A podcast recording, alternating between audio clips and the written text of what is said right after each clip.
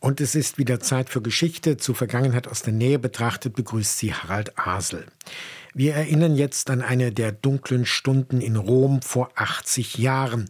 Am 16. Oktober 1943 riegelten SS-Einheiten das jüdische Ghetto der Stadt ab und begannen mit der Deportation von über 1000 Jüdinnen und Juden. Nur etwa 200 konnten gerettet werden.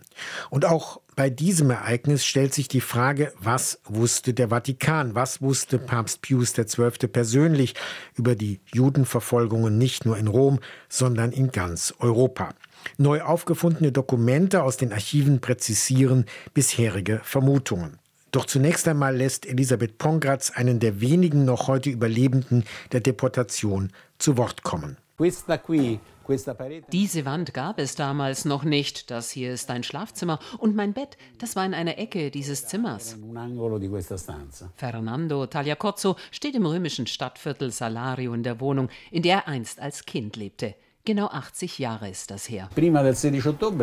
Prima del 16 ottobre vor dem 16. Oktober haben sich die Juden in Rom nicht versteckt. Sie sorgten sich nicht, wobei das vielleicht ein wenig übertrieben ist. Also sie haben weitgehend normal gelebt. Der 16. Oktober ist zu dem Tag geworden, an dem sich alles geändert hat. An dem Morgen des 16. Oktober 1943 gehen die Schergen der SS durch Rom und klopfen an verschiedenen Wohnungstüren. Die Deutschen haben Listen bei sich, Namenslisten mit Adressen.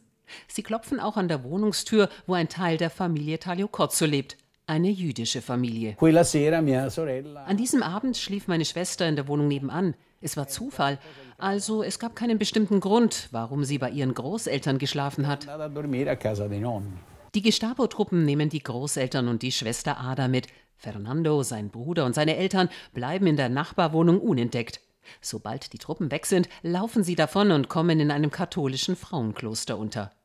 1259 Menschen werden in jenen Stunden abgeholt, die meisten aus dem jüdischen Ghetto in Rom. Fernandos Schwester wird in eine Kaserne gebracht, keine tausend Schritte vom Petersdom entfernt. Für den Historiker David Kerzer ist klar, dass Papst Pius XII. über die Deportation Bescheid wusste.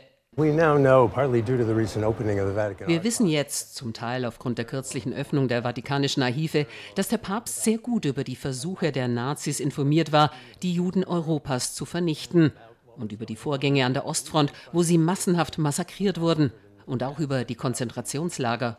Und im September 1943 wusste er natürlich auch von den Gaskammern.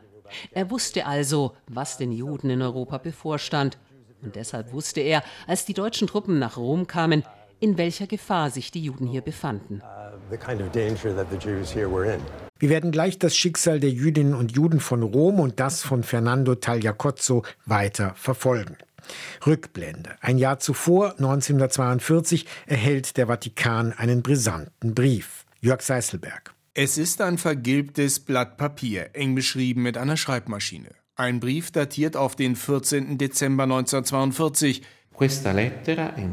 Dieser Brief ist aus vielen Gründen bedeutsam. Er ist der einzig verbliebene Beleg eines Schriftwechsels zwischen dem Sekretariat Pius XII. und dem deutschen Widerstand.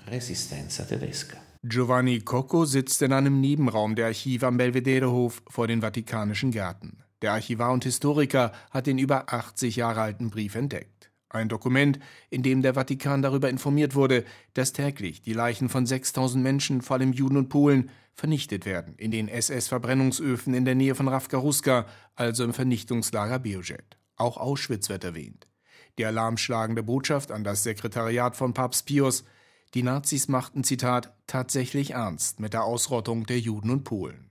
Coco sagt über das Schreiben, es ist eine Stimme aus dem Bauch des Drachens. Sie kommt direkt aus dem Inneren des Dritten Reichs, mit Informationen, die im Widerstand kursierten. Und diese Informationen, darüber haben wir nun Gewissheit, gelangten bis zu den Ohren des Papstes.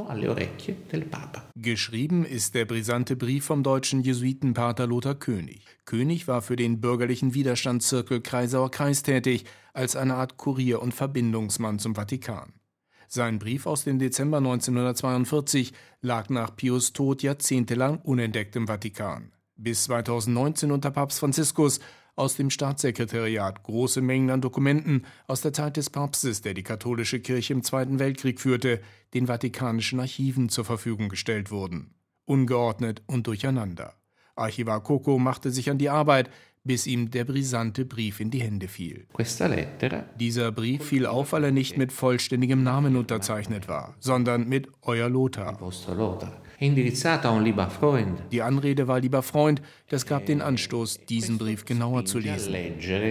Ein Brief, der keinen Zweifel mehr lässt, Papst Pius XII. war gut, war sehr gut informiert darüber, dass die Nazis systematisch und massenhaft Juden ermordeten.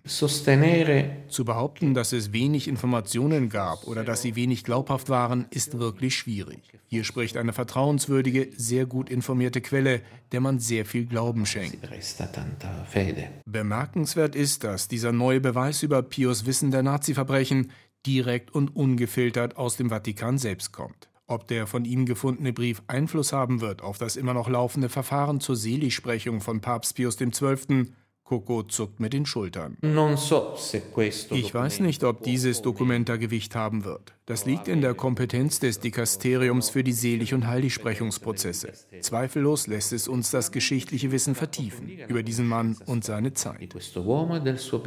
Coco weist darauf hin, dass König der Kurier des Kreisauer Kreises in dem Brief auch um Stillschweigen und Vorsicht bittet. Möglicherweise, mein Coco, liege darin eine weitere Erklärung für das öffentliche Schweigen Pius zu den Nazi-Verbrechen. Das galt auch für die Deportation der jüdischen Römerinnen und Römer am 16. Oktober 1943. Der Historiker David Kerzer forscht seit 25 Jahren in vatikanischen Archiven. Er schrieb über kirchlichen Antisemitismus und über Papst Pius XI. Jüngst ist sein Buch Der Papst, der schwieg, die geheime Geschichte von Pius XII., Mussolini und Hitler auf Deutsch im Verlag WBG Theis herausgekommen. Über die Deportation im Oktober 1943 sei der Papst selbstredend nicht glücklich gewesen. Aber aber das war nicht seine größte Sorge. Sein Hauptanliegen war es, Rom zu schützen, die kirchlichen Institutionen, die Architektur Roms. Deshalb wollte er gute Beziehungen zu den deutschen Behörden pflegen. Fernando, seine Mutter und sein Bruder bleiben in dem Kloster. 128 Frauen mit Kindern nehmen die Ordensschwestern auf. Ein Dokument vom Vatikan schützte im Oktober 1943 vor Durchsuchungen. An der Tür, da gab es einen Hinweis. Es gab ein offizielles Dokument, das es nicht erlaubte, in das Territorium einzutreten. Denn es war nicht italienisches Territorium, sondern es unterstand dem Vatikan. Doch Fernandos Vater muss sich woanders verstecken. Männer werden im Kloster nicht aufgenommen. Einige Wochen später wird er von Faschisten an die Nazis verraten. Von den rund 1300 Menschen, die am 16. Oktober mitgenommen wurden, wurden noch 200 gerettet, weil sie getauft waren oder aus sogenannten Mischehen stammten. Von den Deportierten überlebten nur 16 Auschwitz. Das Nicht-Eingreifen des Papstes erklärt sich Historiker David Kerzer so. Ich denke, der Grund liegt nicht in erster Linie im Antisemitismus. In erster Linie will der Papst während der deutschen Besatzung gute Beziehungen zum deutschen Militär und zur deutschen Regierung aufrechterhalten. Sogar als Deutschland beginnt, den Krieg zu verlieren. Der Papst wollte nicht, dass die deutschen Katholiken für die Niederlage Deutschlands verantwortlich gemacht werden. Die Deportation der jüdischen Römerinnen und Römer vor 80 Jahren am 16. Oktober 1943.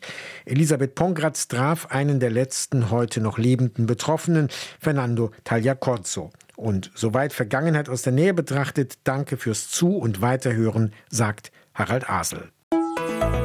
RBB 24 Inforadio vom Rundfunk Berlin-Brandenburg.